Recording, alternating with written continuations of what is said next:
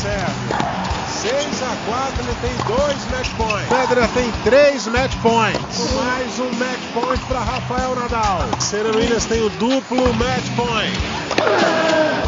Bem, amigos do Globoesporte.com, Match Point começando hoje para promover um debate polêmico, talvez uma das grandes polêmicas entre os fãs de tênis. Quem foi melhor, Tomás Belucci ou Fernando Meligeni?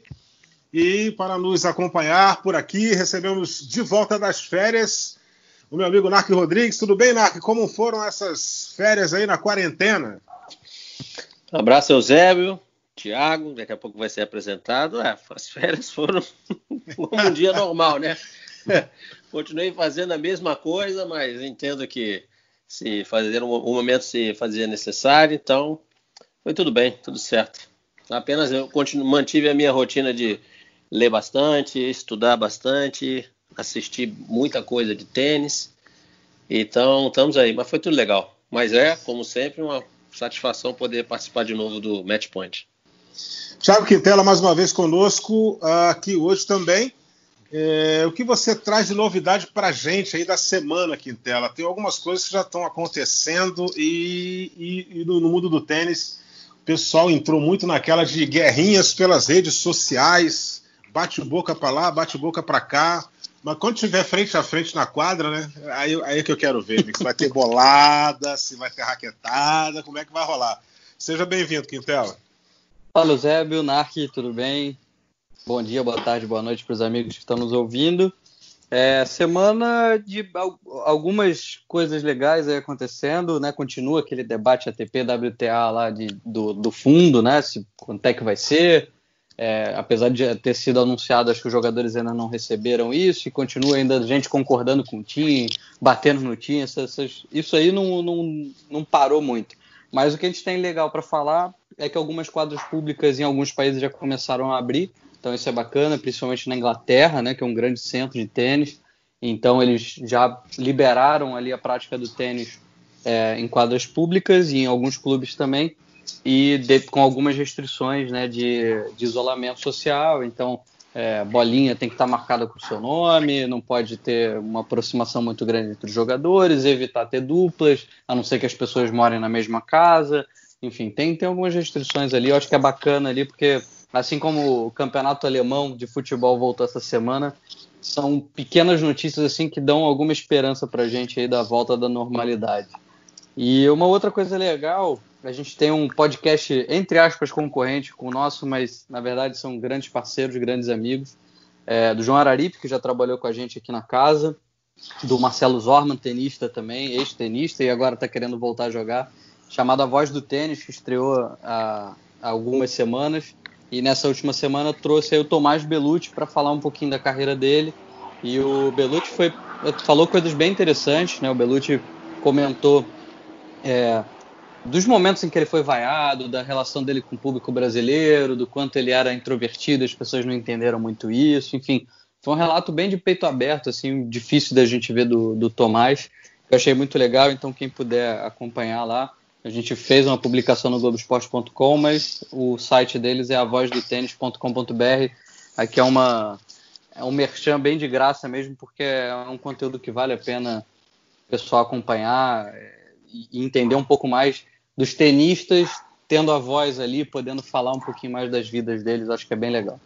Bem legal. Eu gostei, eu gostei do nome do, do, do podcast dele. O nome é bem legal, é bem sugestivo, né? A voz do tênis. Sim. Ficou bem bacana aí e boa sorte é é para ser... o João Vitor, né, cara? O João Vitor é um jornalista extremamente batalhador, dedicado, estudioso. E, e, e, tudo que ele toca dá certo. É impressionante que, que, que, tudo que ele põe a mão dá certo e não tenho dúvida de que isso aí também vai dar certo, né? É um cara, e eu vi essa divulgação, bem, né? essa divulgação que a gente fez também pelo Globoesporte.com. Eu li essa entrevista do Tomás, né? E ele desabafou aí com relação a muitas coisas e, e muita coisa que muita gente não sabia. É, depois que teve acesso a essa, essa reportagem com, com o Tomás, passou a saber. Né? E, e foi, é bem interessante. Quem puder dar uma acompanhada, eu até recomendo aí é, dar uma olhada nessa, nessa entrevista do, do Tomás Belucci. Já que a gente está falando aqui de Tomás Belucci, né? Vamos não, antes começar. de entrar no embate, é, ô, vamos entrar antes, no embate já já. Mas antes, antes, de gente entrar, antes de a gente entrar no embate, eu queria tocar num ponto dessa entrevista do Tomás, a gente falar só um pouquinho mais sobre o Tomás agora, é, que eu estava conversando aqui antes, com, antes da gente gravar com o Narc, falando sobre essa entrevista, né? E o quanto o Tomás realmente teve esse lado de que a torcida é, talvez tenha cobrado dele um pouco mais do que ele poderia dar, ou do que ele foi, do que ele era como jogador. E uma coisa que me chama muita atenção, que é uma coisa, enfim, que eu, eu particularmente eu tenho essa opinião, eu acho que a imagem do Tomás, lá no início da carreira, ela não foi muito bem trabalhada. E aí junta, enfim, os agentes dele, assessoria de imprensa, o próprio Tomás. Era uma imagem que poderia ser bem trabalhada, mesmo ele sendo um cara mais introvertido, mais quieto na dele eu não via tanto esse grande problema, assim, dele não ser esse cara que nem é o Meligene, por exemplo, né, que é totalmente diferente, como é o Guga, que também é totalmente diferente. É, mas eu acho que daria para ser um cara mais introvertido na dele e, e ser querido pelo público. É, a gente pode pegar o próprio Rogerinho, por exemplo. O Rogerinho o público brasileiro sempre abraçou o Rogerinho sem o Rogerinho ter feito grandes coisas, acho, para o Brasil. Exatamente. Sabe? Sem ter sido um cara que se envolveu em polêmica ou era muito extrovertido, sempre foi um cara muito na dele, mas era um cara muito brigador em quadra, né? Sempre, porra, tentando deixar o, o máximo dentro de quadra. Eu acho que assim, eu acho que faltou um pouquinho é, é, trabalhar essa imagem, e aí de fato o Tomás falou uma coisa que é verdade, que ele acabou passando uma imagem de arrogante que aí eu acho que as pessoas acabaram comprando um pouco desse lado, assim, desse. Mas, cara, você sabe uma coisa? Eu, eu, nunca notei, eu nunca, eu nunca, ele nunca passou isso para mim, na verdade. A, a, imagem do Tomás de arrogante, na, na boa, acompanhei a carreira dele quase toda. E, e isso realmente ele nunca passou para mim. Ele passava a imagem de um cara muito introvertido, né? um cara muito para dentro.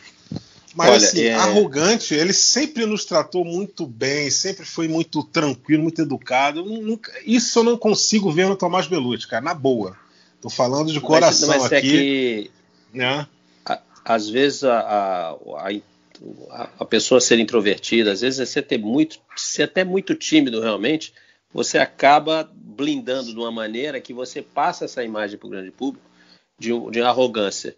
Só para citar aqui, por exemplo, do Marcelo Rios falava muito isso também. E todo mundo que convivia com o Rios dizia que não era nada disso. O cara é legal pra caramba, Sim.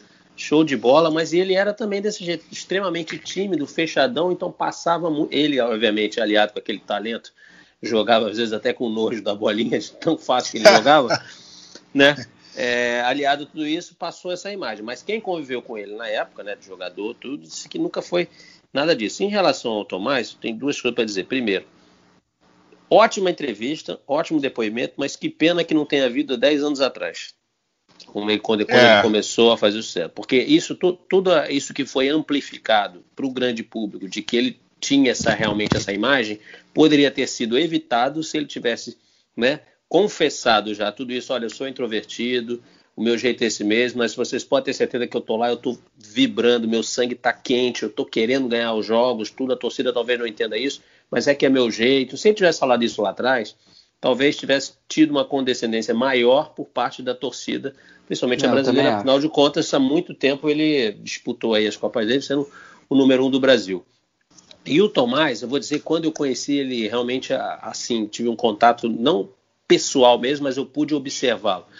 Quando o Guga estava naquela turnê de despedida em 2008, o Guga jogou um Challenger no Costão do Santinho em 2008 em Santa Catarina, que era o último dele. Ele até ganhou um jogo e perdeu na segunda rodada. E eu fui para lá. Eu fiz todos os comentários de lá. Eu passei aquela semana inteira lá. E aí eu não conheci o Tomás, mas já estava observando lá os resultados, tudo, aquele challenge, e aí eu comecei a perceber, aquelas rodinhas de jogador que tinha, tinha sempre aquela né, rodinha que fica ali, choveu, o pessoal batendo papo, ele até, não é que ele não participava da, da, das rodinhas, assim, mas ele ficava calado, o pessoal tinha um pessoal mais expansivo, ria, dava risada, um brincava com o outro, ele mais ali, sabe, bem, não digo afastado, mas bem quieto na dele. Aí na época eu até pensei, pô, isso é bom e é ruim. Porque primeiro que é bom porque o cara está fora dessas brincadeiras, está focadíssimo ali, tem um objetivo. E segundo, que talvez ele seja muito tímido E aí vem essa parte, e talvez o atrapalhe no momento que ele precise, por exemplo, estar tá perto de uma vitória de um cara grande, em cima de um cara grande, com muito nome. Essa timidez pode fazer ele dar aquela encolhida e não conseguir a vitória. Bom, resultado: ele ganhou o torneio, tá? foi naquele ano, o Thiago deve saber, que ele ganhou um monte de challenges seguido, aí deu um salto uhum. grande no ranking, acho que foi 2008, é, quer dizer, o ano foi 2008 com certeza. Aí ali eu pude ver isso, então constatar. Então a única coisa que eu não vou condenar, cada um tem a sua personalidade, longe disso. Acho que o Tomás é um excepcional jogador de, de tênis. Agora, eu só lamento essa entrevista, essa, vamos dizer assim, ele ter se, né, se aberto totalmente aí para o grande público aí, para o podcast, não ter vindo há 10 anos antes. Se viesse isso há 10 anos atrás, pô, talvez a torcida o tivesse, não digo perdoado, mas entendido melhor e estaria longe de passar essas coisas que ele passou mesmo, que você vê que marcaram a carreira dele, sair vaiado no próprio Brasil, no, jogando no Brasil, tudo, aquelas coisas todas. Então é uma pena.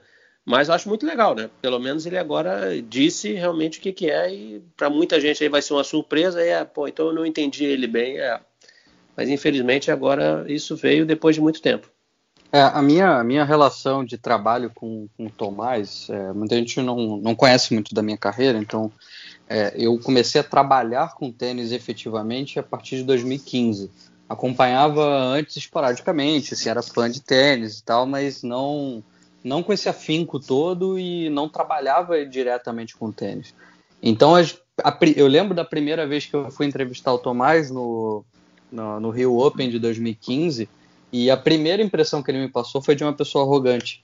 É, e aí foi, na verdade, pelo meu desconhecimento de eu já não conhecer o Tomás antes. Porque foi totalmente por ele ser meio introvertido, dele falar meio de cabeça baixa, falar baixo, é, querer, tipo, sabe, não, não falar muito, porque ele também não gosta muito de dar entrevista, é, mas não gosta por, por, ser introvertido. E aí eu vou chegar num segundo ponto. É, então, a minha primeira impressão foi dele ser um cara arrogante. Depois eu fui entender um pouco mais quem era e, e como é que ele era. Em 2016, eu consegui convencê-lo a fazer uma entrevista que a gente não falasse sobre tênis, mas falasse de todo o resto da vida dele, de coisas mais pessoais, o que, ele gostava de fazer. É, até chamei o quadro era é, tudo menos tênis com Tomás Belucci. E aí foi um papo muito legal, que ali eu conheci, consegui conhecer ele um pouquinho mais.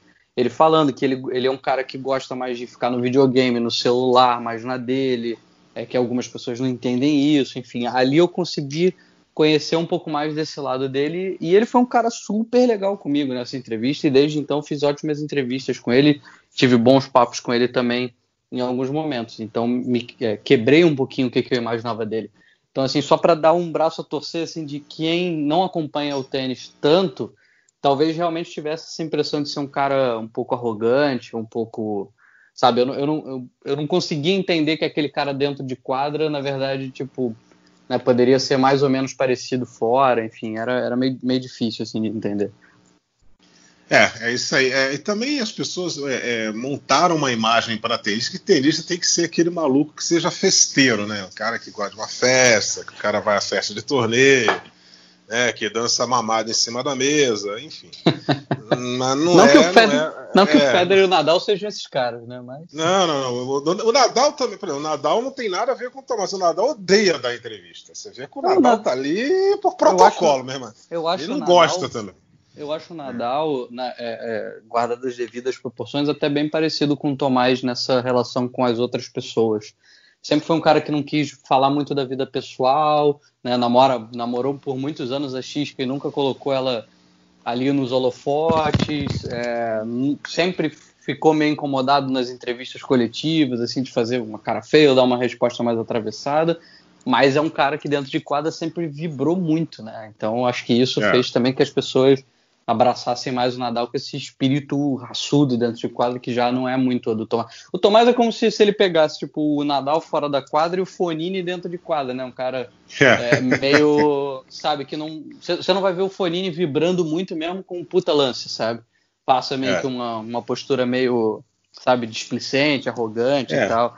Mas, enfim, é, é, é, o jeito dele, eu acho legal. É. Assim, para, se a gente pegar as Olimpíadas de 2016, por exemplo, que tem acho que foi o jogo contra o Gofan que ele ganha, ele vibra de uma maneira inacreditável, assim, é muito legal. que ele vai para as quartas de final. E o é... jogo seguinte contra, o, contra o Nadal, pô, a torcida apoiou muito ele. Muito, ele muito. a torcida aplaudiu. No primeiro set tudo. Ele, a torcida olha, aplaudiu mesmo enquanto é que ele, ele perdeu pro Nadal. Fazer o, fazer o quê? Ele perdeu foi pro Nadal, mas ele jogou bem mesmo. Ele lutou, Sim. fez o que pôde. Entendeu? Então a gente está se referindo aí a um jogador que, ok, pela personalidade dele, teve alguns momentos aí até, vamos dizer assim, que depend, aí independente da, da personalidade. Acontece, por exemplo, o Brasil já poderia, naquela época que o Brasil estava fora do Grupo Mundial muitos anos, ele teve um jogo na, em Kazan, na Rússia, contra o Yuzny, que ele botou dois match points.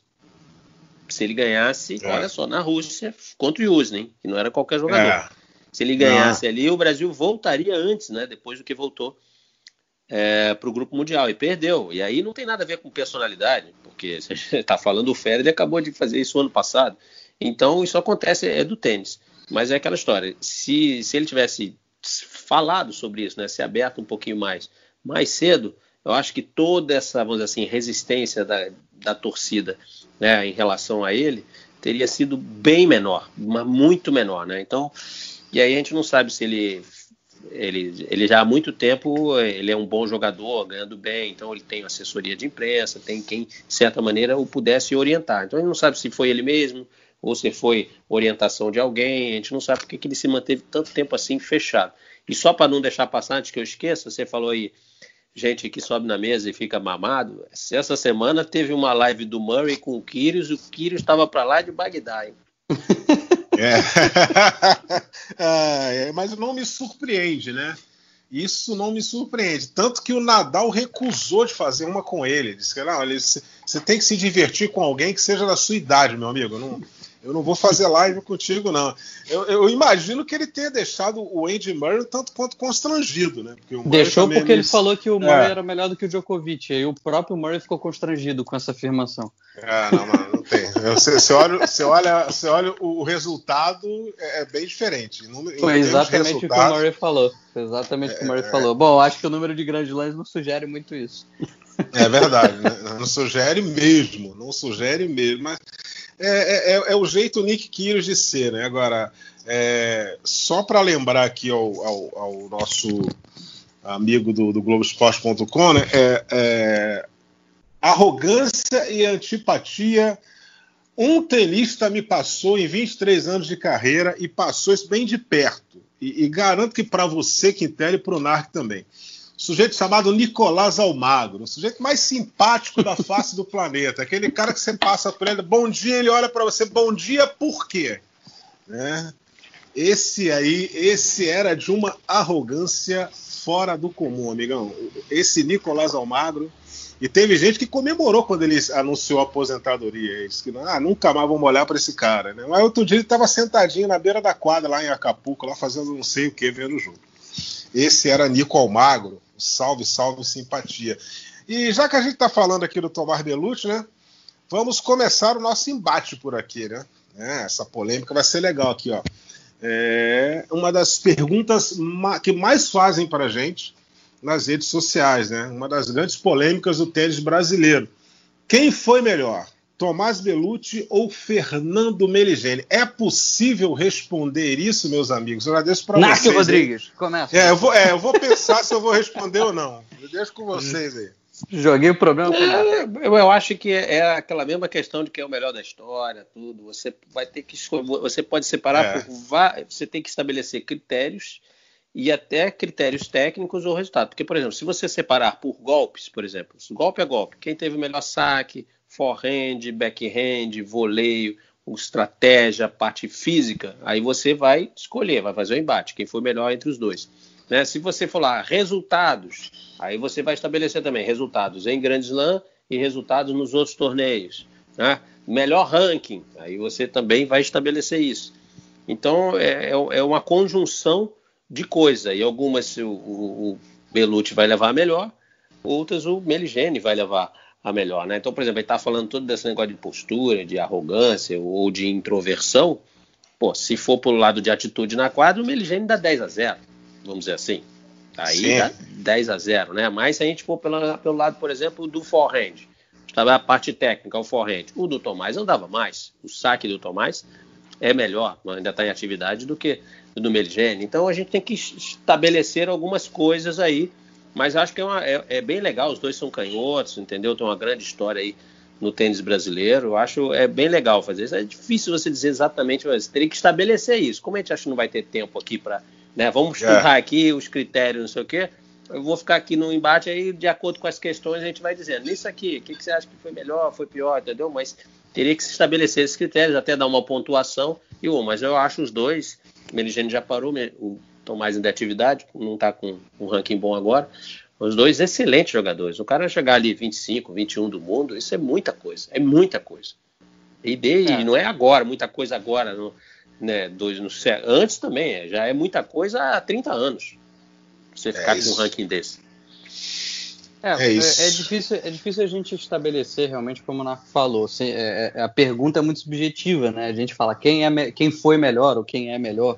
É muito subjetivo, porque, de fato, assim, tecnicamente falando, se você for pegar, fazer uma análise técnica de todos os golpes, acho que não tem muito como a gente questionar que o Belucci foi mais jogador. Acho que talvez até o Meligeni é, vá concordar com a gente.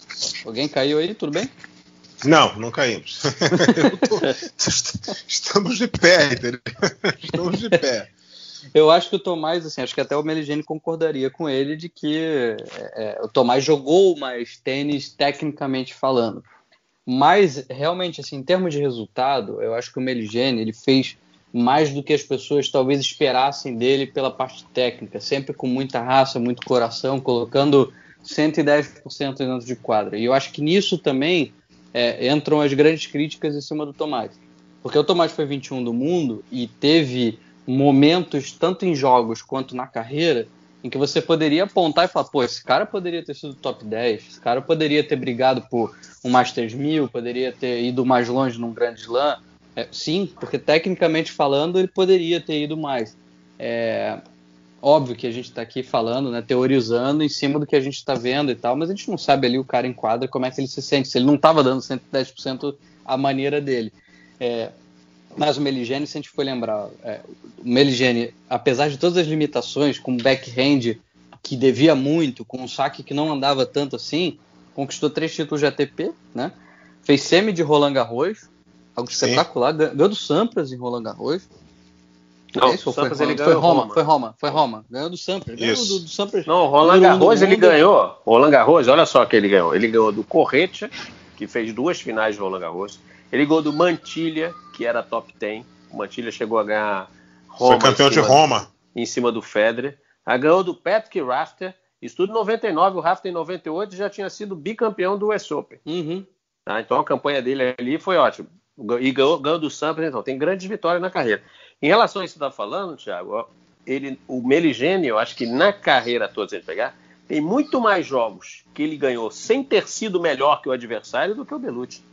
Com Sim. certeza, aqueles que ele, buscou uma maneira de vencer, mesmo estando mal, né, com um adversário que é superior a ele, mas ele achou a maneira, procurou, procurou, achou a maneira, foi lá com garra, determinação e conseguiu. Isso eu acho que não aconteceu tantas vezes assim na carreira com o Tomás. O Tomás ganhou porque realmente foi o melhor jogador na hora, no jogo, e foi lá ganhou. Coisa que o Meligeni acho que conseguiu mais vezes. Então é aquela história, é difícil mesmo a gente estabelecer parte técnica, parte estratégica, a parte física. Né? Isso é, é, é, um pouco difícil. Isso aí. Agora, se, se a gente andar um pouco para trás, aquela situação da, da, entrevista do Tomás, né, porque que, de certa maneira é incompreendido pela torcida, se a gente perguntar assim, Vou mudar um pouco a pergunta, Zé, se você me permitir. Não quem foi melhor, né?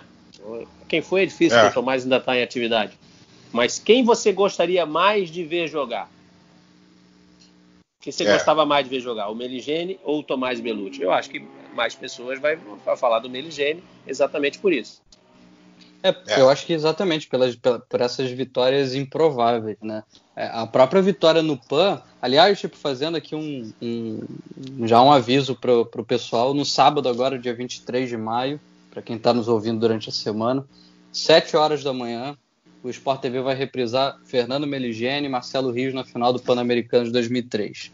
É, tinha um cara, não... é, teve um cara na época que era um jovem narrador é, esforçado né, que tinha uns 5% de talento, né, aí conseguiu levar uma certa emoção para isso aí. Foi uma, foi uma cortesia, não, foi, uma, foi um esforço do canal de, de adquirir a, a, o sinal da TV do Chile, entendeu? Uhum. Então tem algumas coisas na transmissão que você olha assim, pô, os caras estão torcendo pro Rio, não, porque é coisa de TV chilena mesmo. Era tudo da TV chilena. Só que, pô, tava um clima tão legal que tinha, tinha um monte de atleta vendo o jogo, o Robert Scheid estava lá, foi muito, muito legal. E se o, se o Fino estiver ouvindo a gente, certamente ele vai sentar e vai acordar cedo para rever. É, e para quem não conseguir esse... ver às 7 da manhã, o Sport TV 2 transmite de novo às, 3, às 15 horas, 3 horas da tarde, também no sábado, dia 23. Então, assim, para muita só, gente só que é vou mais adiantar nova, o né? seguinte, né? só vou adiantar o seguinte, eu na, na empolgação do, do, título, na empolgação da medalha de ouro, eu acabei errando placar. eu, eu, eu, falei, eu falei as parciais assim de forma totalmente errada, mas o jogo foi 2 sets a 1. Um. Já dou spoiler aqui, também não vou falar mais nada. Aí vocês vão ter que acompanhar. O jogo foi bom demais. Foi muito legal aquele jogo. É, e esse legal, jogo, e esse jogo, né? O, o Fino já estava é, terminando a carreira ali, já, Isso. já tinha anunciado, já dele. tinha anunciado que era o último torneio dele. E ele ganha do Marcelo Rios, cara que foi número um no mundo, né? É, Tipo, É, é, é- é- é- é- são essas vitórias realmente que marcam a, cabe- a- a carreira do Fino, assim, tipo, é, eu ninguém lembro. a gente- esperava que ele fosse campeão nesse jogo. Uma Sim. prata ali já estava de boníssimo tamanho. É, e é outra coisa, você, o, o torcedor brasileiro, ele vai lembrar do Fino por essas vitórias, entendeu? E aí ele vai lembrar do Tomás por jogos que o Tomás poderia ter vencido e que não conseguiu vencer. Agora, todo mundo lembra que o Tomás fez 6-0 no Djokovic. E, e fazer 6-0 no Djokovic, amigo, é muito difícil. Você fazer 6-0 num sujeito que devolve tudo quanto é bola e chega tudo quanto é bola. Né? E, e, curiosamente, foi Madrid. Ganhou do Murray em Madrid né? e meteu 6-0 no, no, no, no. Djokovic em Madrid, não foi isso? Não, Djokovic, não. Djokovic foi Não, não, Roma. Djokovic Roma? Foi Roma. é. Ele, Foi ele- Roma agora. Na verdade, Madu- o- Madrid o- foi aquela campanha em 2011. É isso. O Ganhou Tomás, do Murray, é isso aí. Na verdade, o Tomás, eu vou, vou citar aqui, teve três ou quatro passagens assim fantásticas que ele podia ter dado um salto na carreira dele enorme. Esse jogo de, de Madrid, vamos lá, começar pela ordem cronológica, 2011. Ele ganhou do Berdes, ganhou do Murray, não sei se um- não sei se foi nessa ordem, mas ganhou dos dois, chegou até a semifinal. É, o Murray foi nas, foi nas- o Murray foi nas quartas, com certeza, Isso, então. porque poderia ter ficado o Big Four nas, nas semifinais. Porque as semifinais foram Djokovic e Belucci, que tinha eliminado o Murray, e Federer e Nadal do outro lado. Isso. Então o Berdes foi antes. Então, o Berdes Berdes foi, foi antes. antes. O Berdes era É. top 10, já era o Berdes. É, aí marreteiro, né? E depois do Murray, e aí foi. Esse jogo com o Djokovic, ele teve um 7 a 0 3 a 2 e saque no segundo set, ou seja, quebra de vantagem. E aí o Djokovic virou. Mas o- aí ah, teve a chance ali, teve. Ah, mas era o Djokovic, tudo bem? Sim. Por que, que eu digo que poderia dar um salto na carreira dele? Porque foi naquele ano que o Djokovic entrou com 44 jogos, sei lá, 38 na época, jogos de, invenci- de invencibilidade. Sim, ninguém, tinha, ninguém tinha vencido o Djokovic ainda. Seria o Tomás Belucci, brasileiro, garoto, estava lá. Olha só o que que isso ia amplificar a imagem dele, né, a confiança que ele era. Ele seria o cara que teria quebrado a invencibilidade do Djokovic. Não foi, o Djokovic acabou sendo campeão, só foi perder na semifinal de Roland Garros, aí sim para o Roger Federer. Mas isso ninguém lembra porque, pô, era o Federer. O Federer ganha do Djokovic, ganha, perde ali, tudo pode acontecer. Então, se fosse o Tomás, seria incrível. No ano seguinte, em 2012, tá? Não sei, vocês vão lembrar também. Em 2012, primeira rodada de Wimbledon, quadra central, Nadal e Belucci. Nossa, eu lembro Primeiro, desse jogo. primeiro set, o Belucci abriu 4 a 0 e saque, tá? E ali, obviamente, na grama, os jogadores naquela época, o Nadal já era o Nadal, mas o Belucci não era cento e pouco do mundo, já estava com um ranking bem melhor ali. Ele tinha Tomás obrigação de era 80 do mundo, que acabei isso. de Ele ver. tinha, ele tinha obrigação de ganhar aquele set, pelo menos, jogando Sim, na grama claro. e com o tênis que ele tinha. Ele perdeu aquele set e depois perdeu os dois outros sets. Dois outros sets. Por que, que eu estou dizendo que ali foi uma oportunidade? Que no jogo seguinte do Nadal, ele perdeu, você vai lembrar disso, para o Lucas Rosol. Tá? Calma. E Sim. depois o Nadal encerrou a temporada.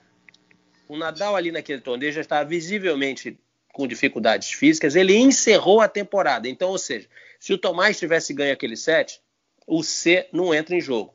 Mas talvez ele fosse o Rosol da vez. Sim. Ele fosse o Rosol. Ele teria eliminado o Nadal. E aí teria, o Nadal teria encerrado o, o ano, né? Não, não, teria jogado mais. Então, essa é uma outra oportunidade que o Tomás teve ali, absurda. E eu já falei daquela do, do Yusni, que também oportunidade de ouro, né? Do Yusni ali. Ele seria o cara que ia levar o Brasil de volta ao Grupo Mundial, jogando fora de casa, numa quadra dura de carpete. Eu já até estive em Kazan lá com o beach tênis. Eu fui na quadra, porque o, o torneio era nesse complexo. Pô, ah, eu tinha foto do jogo, Nadal, do, do Belucci e Yusni. Então ele poderia ter sido esse cara. Então foram algumas oportunidades na, na carreira que o Tomás não aproveitou, ok, o tênis é tudo pode acontecer, mas que se tivesse pelo menos uma delas acontecido antes, né, ele tivesse tido sucesso, a carreira dele, a confiança, tudo, né, a visibilidade, tudo teria aumentado e muito, e muito. Mas infelizmente não aproveitou, isso faz parte do esporte, você ganha ou perde. Mas só para mostrar como ele, mesmo com tudo isso que a gente fala dele, olha só como ele teve muito perto de grandes, mais grandes feitos Sim. na carreira. Além do ranking Sim. que conseguiu, dos cinco títulos de, de, de Masters de, de ATP 250, de tudo isso. Então nós estamos falando aqui do embate, né? Belucci e Meligeni, são jogadores que tiveram momentos excelentes na carreira excelentes na carreira. E alguns também, se tivessem aproveitado, obviamente poderiam ter sido mais à frente. Podia ter chegado até mais à frente. Isso aí. Só para concluir o meu, meu raciocínio, né? É, é, o 6-0 foi em Roma, mas eu, eu garanto para vocês o seguinte: se esse jogo com o Djokovic fosse em Madrid, o Djokovic não teria ganho o jogo dele, não. Porque você Talvez. olha os títulos, de, você vê, você analisa os títulos de 250 do Tomás, tudo na altitude, meu amigo. Madrid tem altitude. Madrid tem, o, o, o, Tomás ele joga muito bem na altitude porque a bola não tem rarefeito, então ela anda muito mais. A bola dele sempre foi muito pesada. Você vê os títulos que ele tem, né? É Suíça, né? Que é no alto, se não me engano, tem um na Colômbia. Eu não vou lembrar. Assim, o que é, tela é que é o meu, meu Google. É. Ele ganhou o Gstad. Dois, títulos, dois títulos de Gstad. Um deles foi em cima do Tipo Sarevich, que era top 10. Sim, sim. O outro foi em cima do.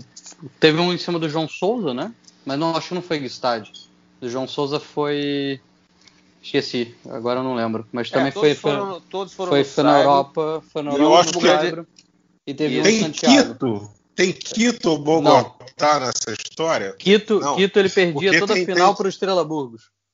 É. Ah, é. é que só ganhou lá também. só ganhou lá também. O, quanto o João Souza foi 2015 em Genebra, foi isso. Dois em Estádio, um em Santiago então, e um em Genebra. Era isso que eu estava querendo. Genebra deve ser nível do mar, eu não então, sei. vocês Genebra ficam dizendo que o Federer é o rei na Suíça? Olha o rei na Suíça aí quem é. é, é isso. Cinco títulos na ATP, três na Suíça. Mas o amigo Rogério Gol Basel quantas vezes lá? Dez ah, vezes. Aliás, só, só, lembrando, ele poderia ter tido mais um título quando ele teve. Lembra aquele último última final de ATP dele em Houston? Com em Houston, o Johnson. O Johnson se arrastando Johnson, cheio de câmbio e ele não conseguiu ganhar. Não, isso foi. Esse, esse título doeu, até porque ali meio que marca também essa decadência do Tomás. Ali começa uma sequência de maus resultados, que eu acho que, se eu não me engano, foi 2017 assim, foi, foi, foi uma pena, foi uma pena aquele, aquele resultado. Agora, só para pontuar duas coisas aqui, uma coisa que eu falei errado, é que aquele, aquela semifinal em Madrid, na realidade, o Tomás tinha ganho do Berdit nas quartas e do Murray nas oitavas. É, eu não falei que ia da o... ordem. Mas é, ganhou dos dois. Que ganhou dos dois, sim, sim. E o, o Berdit era top 10 também. E tem, vocês estavam falando agora de Federer, Basileia, tudo mais. Quantas, quantas vezes o Federer ganhou na Basileia? Uma das vezes que o Federer ganhou na Basileia, em 2012, o Tomás Belucci deu um grande sufoco pro Federer na Basileia. O, o Belucci tem dois bons jogos contra o Federer, foram os dois que ele fez na carreira. Perdeu os dois. Teve um nos Estados um, Unidos, foi pro terceiro Indian set. Indian, Indian Wells, Wells é. que, ele, que ele ganha o primeiro set, 6-3, e depois toma uma virada jogando bem. Jogando bem. Tomás, Tomás fez bons jogos contra o Federer. Assim, então, não, não é para muita gente isso aí, mas ao mesmo tempo, não. o Marco falou, ficou faltando aquele, putz, agora ia. Era, era agora o momento de, de lanchar, de tirar esse peso. Eu achei que fosse ali nas Olimpíadas, sendo muito sincero. Aquele jogo contra o Nadal, com o clima da torcida do jeito que estava, torcida vibrando muito, é, é, o Tomás muito dentro do jogo, o Nadal já meio combalido fisicamente. Aliás, o, o Nadal, inclusive, jogou a final de duplas esse dia, que ele foi medalha de ouro.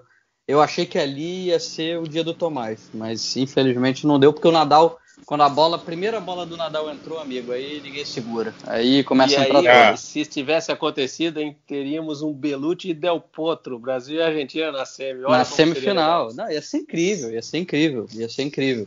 E o Tomás estava yes. inteiro fisicamente ali. Ele estava tava bem, o Del Potro já vinha definhando fisicamente. Aliás, o Del Potro ganha do Nadal muito destruído fisicamente. O Nadal se arrastando também em quadro. Não, os dois estavam bem cansados. O Tomás tinha tido a sorte que no primeiro jogo que ele quase foi eliminado. Exatamente. O Dustin Brown o Dustin Brown torceu o pé. Dele. Exatamente. O Dustin Brown ganhou o primeiro set. Foi um dia com uma ventania no Parque Olímpico, um jogo difícil de jogar. E o Dustin Brown, como sabe manejar bem a bola, foi levando, ganhou o primeiro set. O segundo estava igual, ali o Tomás equilibrando o jogo. E o Dustin Brown teve esse acidente, torceu o pé e abriu o caminho para o Tomás. E o Tomás fez uma linda campanha, ganhando do Cuevas, ganhando do Gofan, jogando bem, jogando com o público, vibrando. Ali talvez tenha sido o momento que eu vi a torcida mais comprar o Tomás Belucci. Assim, foi uma pena que não tenha ido. É, foi. foi e, e, e o Del, mas o Del Potro também, o Del Potro estava numa, numa campanha olímpica.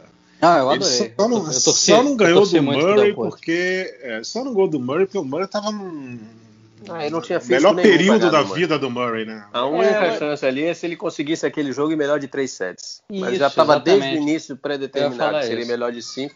Mas do jeito que São... ele chegou ali, o tava Thiago destruído. falou do jogo dele com o Nadal, foi tie-break do terceiro set. Foi um jogo duríssimo. Duríssimo. É. Ele estava ele tava morto, assim, então ele teria alguma chance se fosse em três alguma pequena. E o Murray, vamos lembrar, terminou esse ano como número um do mundo, né? Foi o melhor ano da carreira do Murray. Foi o ano que ele mais ganhou títulos, ganhou nove títulos Sim. esse ano. Então, Sim, assim, né, não dá, não dá para colocar muita coisa. O Del Potro ainda tirou um set do Murray, ainda conseguiu essa proeza. Então, foi realmente incrível. Mas voltando à discussão, Meligene e Tomás, eu vou entrar no time do Narc. Eu acho que é isso. Assim, se você me perguntasse o jogo de quem que você quer ver, eu acho que eu veria um jogo do Meligene é, por, essa, por esse ímpeto, por essa garra, por, por ser Sim. um cara que sempre deixou tudo em quadro e teve essas vitórias improváveis que a gente acaba sempre vibrando mais quando tem uma zebra, né? Vi de Gustavo Kirten em 97 que ninguém esperava, acho que é aquela vibração, aquela coisa incrível. É, enquanto Tomás, se eu fosse, se você me perguntasse tecnicamente falando quem eu escolheria para me representar numa partida, aí eu acho que eu escolheria talvez o Tomás Belucci, tecnicamente falando. É, eu vou, eu vou dar a minha opinião também, não vou ficar em cima do muro de jeito nenhum, né? É, assim, tecnicamente o Tomás é melhor. Melhor do que o Fino. Eu acho que mesmo se eles fizessem o mesmo período dentro do circuito, ele seria tecnicamente melhor do que o Fino sempre. Agora, o mental do Fino é 10 a 0. 10 a 0 para o Fino. Que o mental dele é um negócio absurdo. Ele, e, e a capacidade de aguentar porque o tênis você tem que ter a capacidade de aguentar. E, e eu vi o Fino virar jogos que, que ele teve que aguentar. E se eu tivesse que escolher um jogo para assistir, eu, eu, eu, vou dizer até qual jogo que eu assistiria do Fino. É, não é nem a final que eu narrei, não, do, do, do, do, Rios com, com o Fino, que eu já vi. Mas eu assistiria um jogo do Fino no US Open contra o Tommy Robredo, que foi o jogo da treta que ele atormentou o juiz do Robredo até o quinto set e depois teve quebração geral de vestiário. E, e o Narc sabe bem o porquê, porque o amigo Robredo, logo no primeiro lance do jogo, deu aquela roubada. E aí, isso no meio do tênis, os caras ficam loucos, né? Ficam loucos. Qual foi a roubada? Então, é, é, foi o lobby, né, Narc? Que o, que o, que, é, deu um lobby, que o lobby foi para fora, Robredo, só que a bola raspa na quadra do Robredo ele não acusa. Aí hum. o Roberto não acusa e virou pro filho e falou: resolve com o juiz aí. Aí, amigo, resolve com o juiz aí. Você sentiu que a bola tocou na ponta da sua raquete, meu amigo? É. Foi naquelas é. quadras menores, então a torcida Sim. bem pertinho ali, então ficou, ficou o jogo ficou eletrizante. E ele atormentou o juízo do Robredo até o último ponto. Só que o Robredo acabou ganhando o jogo. Acho que foi 3 a 2 e aí depois teve um problema sério. O Fino deu um espetáculo do bicho. Ele, qualquer dia que ele estiver com a gente aqui no, no, no nosso podcast, aqui tela, vamos perguntar isso para ele, o que, que, ele aprontou Vamos, os, os, dois jogadores tiveram jogos fantásticos, fantásticos, tanto ganhando quanto perdendo. Né? Por exemplo, até a vitória do, do, do, do Fino contra os Sampras, outro dia eu fiquei vendo alguns lances aí, pô, contra os Sampras, no Saibro, não importa, em Roma, num torneio grande, mas foi um jogo absolutamente tranquilo, que ele dominou do início ao fim, o Sampras não, não ofereceu a menor resistência. Ele atropelou o Sampras. Entendeu? Então não foi um jogo aqui que nem precisou ser o fino dos saltos, né, da, daquela garra toda. Foi um jogo que foi desde o início desenrolando a favor dele, ganhou.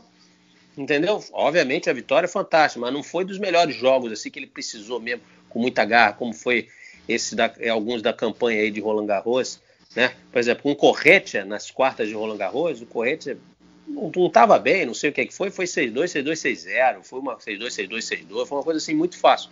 Agora tem outros jogos realmente que aí a gente viu o Fininho na, na essência dele, né? na garra, na resistência, Sim. na vibração. Por exemplo, foi um aqui no Rio de Janeiro, Copa Davis, contra o Carol Cuteira. O estádio se esvaziando, as pessoas indo embora. Tava 2 a 2 é, Brasil e, e, e Eslováquia, 2 a 2 O Guga tinha perdido por, por rebate quando o Brasil estava ganhando 2 a 1 E aí o Cuteira fez 1 a 0 e 5 a 3 o pessoal começou a sair, era em frente aqui a um shopping famoso aqui no Rio de Janeiro, as pessoas já estavam indo pro shopping almoçar, tudo. Aí de repente ele vai lá e começa a virar o jogo, o estádio começa a encher de novo. o estádio começa a encher, mas é, é verdade, assim, ficou bem claro que o estádio começou a ficar bem vazio, Sim. as pessoas indo embora, Teve... e começou a voltar porque o pessoal chegava lá no, parece que no, no, shopping, e os jogos, obviamente, sendo transmitidos pelo Sport TV, e aí não acabou não, acabou não, o cara tá virando, as pessoas começaram, opa, vamos voltar para lá. Eu tenho, eu tenho uma história muito legal, Anark, desse jogo, eu não vi esse jogo, não estava lá, era, era mais novo, né, não acompanhava tênis também com muita frequência, esse é um jogo que talvez eu gostaria de assistir, assim, que eu, você pedisse para escolher, porque eu não vi, então eu adoraria assistir esse jogo. É, mas tem uma história legal que eu perguntei para o Pardal sobre esse jogo, né? Nosso companheiro aqui de transmissões também, grande treinador de tênis, grande jogador, o Pardal. E o Pardal ele, ele era o, o, capitão da Copa Davis naquele, naquele ano, né? Era treinador do Fino também. E ele fala pro Fino, o Fino pergunta para ele: o pessoal tá indo embora? A impressão minha: não, não, o pessoal deu uma saída ali para ir no bar, almoçar um negócio, mas fica aí. O jogo, o pessoal foi ali, mas já tá voltando. Aguenta ele, não, beleza o Fino foi estranhando que, que a arquibancada estava esvaziando e o Pardal ali, não, não, isso aí é, é, virada de lado ali que o pessoal vai comer o negócio, tá na hora é, já de tá comer. Tá para tentar segurar a onda ali para o Fino não desistir junto com a torcida. Ou seja, e, uma mentira, uma mentira que acabou virando verdade. Exatamente. É, mas foi uma mentira motivacional. É, Sim, era para motivar, para ele não sair do jogo. Mas é legal te, eu vou tentar trazer o Fino aqui no podcast pra gente, a gente relembrar essas histórias com ele, porque eu acho que seria muito legal. É, bem legal. E, e teve direito à escola de samba, mulatas, né, passistas, ritmistas, tudo na quadra. Acabou o jogo, aquela festa, uma beleza no Clube Marapendi, ali na Barra da Tijuca foi um belo confronto entre Brasil e Eslováquia e, e, muita gente não, não esperava que o, que o nosso Guga perdesse pro, pro Dominique Arbate, amigo. Exatamente. É, foi, foi o que complicou, né? É, e tinha uma pegada tanto Mas de direita como de esquerda. Jogador, é excelente. Era ótimo jogador. jogador. naquela época. Feito um final antes, de Masters 1000, então, tudo. Um ano antes ele tinha sido vice em Monte Carlo. Pelo é, Piolini, né? Isso, é ótimo jogador, batia reto na bola, acelerava muito. É, teve, boleiro, teve, teve boleiro que, que falou comigo, pô, tomei uma bolada desse maluco aí, quase que eu quebro a perna. O cara tem uma pegada violenta na direita, então do Dominique Arbate, o saque dele também era animal, entendeu? É, mais animal que isso, só, só, só lembro de ter visto o Soderling de perto sacando lá em BH, que fazia buraco na quadra. Mas esse cara aí, esse, esse, cara tinha uma pegada firme, né? Bons tempos, né? Bons tempos de, de grandes jogos de, de, torneio. É, isso foi uma grande vitória, porque era o, o Irbate e o Kutcheira, que foi seis do mundo. É, a equipe deles era muito forte. Só que, obviamente, tinham só os dois. Né? Os, os outros jogadores, os outros dois jogadores eram bem abaixo tecnicamente, então eles, no calor do Rio de Janeiro, tiveram que jogar dupla, aquelas coisas, né? teoricamente o calor o desgastaria bastante, mas era uma equipe muito forte da Eslováquia com esses dois. Você é, vê como é o Rio de Janeiro, né? É, esse confronto de Davis numa época que era um calor senegalês e na Olimpíada era um frio polar lá em cima que era no meio do ano, pegava aquela, aquela brisa toda da lagoa ali de Jacarepaguá, e a gente lá em cima de casaco fazendo a final do Murray com, com o Del Potro. Quer dizer, o Rio de Janeiro com as suas características climáticas, é que, às vezes é tudo no mesmo dia, entendeu? Você sente frio, calor, tudo no mesmo dia. Esse é o Rio de Janeiro. Então, tá amarrado, a que, tá amarrado aí a questão Fernando Meligeni e Tomás Belucci, meus amigos? Acho que sim, a gente não vai chegar a nenhuma conclusão, né, de colocar uma estaca em alguma coisa, mas eu acho que é por aí. Eu acho que a gente é, deu né? nossas opiniões e não dá, não dá para você definir 100% para um lado ou 100% para o outro, tem que traçar critérios para a gente poder é. chegar é, a alguma conclusão. Com critérios, e aí dá uma pontuação, e aí a e gente, aí obviamente... cada critério, cada critério vai beneficiar um a um ou ao outro, né? Então é. vai ficar dentro de um plano muito subjetivo. E eu vou dizer um negócio para vocês. A minha mulher passou aqui na sala, a gente está gravando de casa, né? Sempre bom lembrar isso, que a gente está na quarentena. E ela já falou aqui, passou por mim falou assim: ó, fala pro Quintela não se atrever e colocar comparações quem foi melhor, Federer Nadal ou Federer Djokovic. Porque ela é federista e ela já disse, já bateu o martelo, entendeu?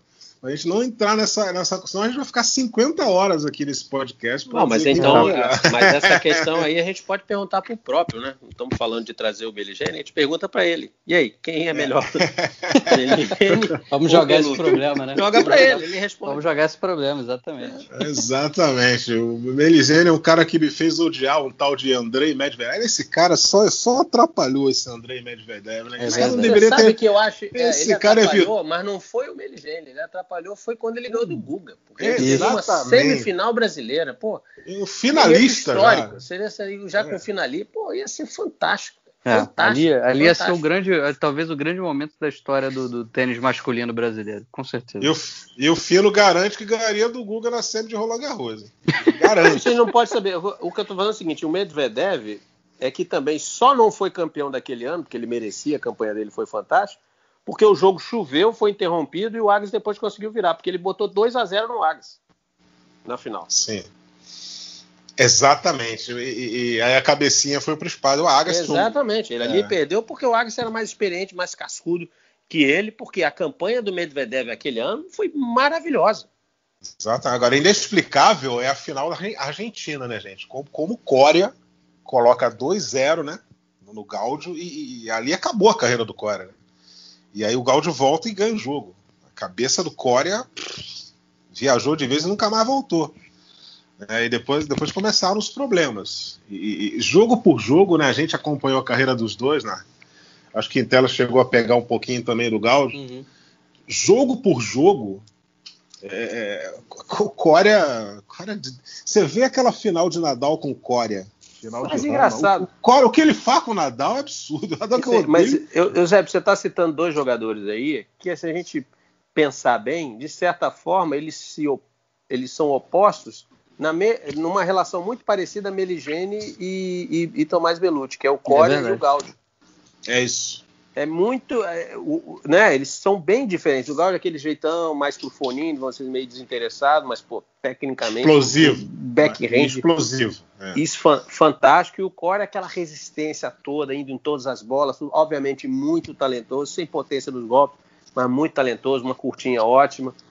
Então, ele, de certa maneira, se opõe também em estilos distintos. E já que ele está falando do tênis argentino, semana passada, se eu não me engano, aí, a ATP divulgou bastante aí, é, que fazia não sei quantos anos, acho que 13 anos, sei lá, da, da, da do, do Nalbandian em Madrid, né, ganhando dos três, Federer, Djokovic e Nadal seguido, no mesmo torneio. É, o Nalbandian é craque. Isso aí, depois que se tornaram Federer, né, depois, foi em 2007, né, depois que a gente está agora em 2020, e vendo tudo que esses três caras fizeram, pô, isso é um feito e tanto. Exatamente. Dos três, no mesmo torneio, pô, espetacular. É, realmente. É, é, é a Nalbandiana, que a Nalbandiana era muito craque, né? Ele não ganhou o Wimbledon porque ele pegou o Hilt numa fase. E depois ele ganhou, ele, ele ganhou, do, na verdade a sequência foi do Nadal, do Djokovic e do Federer em Madrid. E aí naquela época, Madrid era onde era Xangai esse ano. Era um pouco antes de Paris. E era e dura, aí ele né? foi para Paris, isso, foi para Paris lá em Bercy e ganhou o torneio também. Foi campeão dois Master Mil seguidos, ganhando o Nadal na final. Grande Pouca Davi. Coisa. Grande Davi. E, e, e ele ganhou 2005, ganhou o Xangai, o Masters, né, que era o Final. Também. Também. E, e, sendo que o amigo Roger Federer sacou no quinto 6-5, né? E ele, deu, e ele conheceu o Federer desde a época do, do juvenil. É. Ele, o retrospecto dele com o Federer é bem equilibrado. O Federer teve é, uma vitória a mais, alguma coisa assim. O pessoal é, se, se espanta com falou, 2019. E né? ele foi, ele foi entrevistado, ele falou assim: não, o Federer sabia que se ficasse trocando esquerda comigo, não ia ganhar uma. Isso. É, é se eu não me engano, era 6-5, saque 40 não, não lembro o, o, placar do game, acho mas acho que era 30-0. 30-0. 30 a 0 teve a história dessa aí também. Quer dizer, o pessoal se surpreende com 2019, que 2019 eram dois match points, né? Mas 6-5 saque numa quadra que o Federer dominava inteiramente, o cara foi lá, levou pro tiebreak e ganhou o jogo. Quer dizer, acontece, né? Acontece isso aí. Bem, meus amigos, é, podemos ir embora? Vamos nessa. É, vamos, é, vamos embora, da sala para o quarto, né? Exatamente. É. Vamos da sala para o quarto, passando pela cozinha, fazer uma escala na cozinha. Isso. É? Uh, até semana que vem. Então, Quintela, sábado, né? Reprise da final do PAN de Santo Domingo, né? Só para confirmar Isso aqui. Mas acho que troca de canal, né, o Quintela? Confirma Isso, aí. Acho que é de 7 da manhã 7 da manhã TV. no Sport TV e a de 3 da tarde no Sport TV 2. Isso. E aí, se quem quiser madrugar, meia-noite no Sport TV 3. Sport TVzão mesmo? Sport TV 39 para a maioria? Sport TV, Sport TVzão é 7 da manhã. Espetacular, meu amigo. Espetacular. Exatamente. Espetacular isso aí. Muito obrigado pela participação aqui, Quintela, Nac Rodrigues. Estaremos de volta na próxima segunda-feira. Esperamos com novidades boas aí no mundo do tênis nessa semana que está começando agora. Hein? Forte abraço para vocês aí. Muito obrigado pela participação. Um abraço. Até a próxima. Valeu, pessoal. Combinação de saque e voleio para fechar o jogo em 2 sets a 0.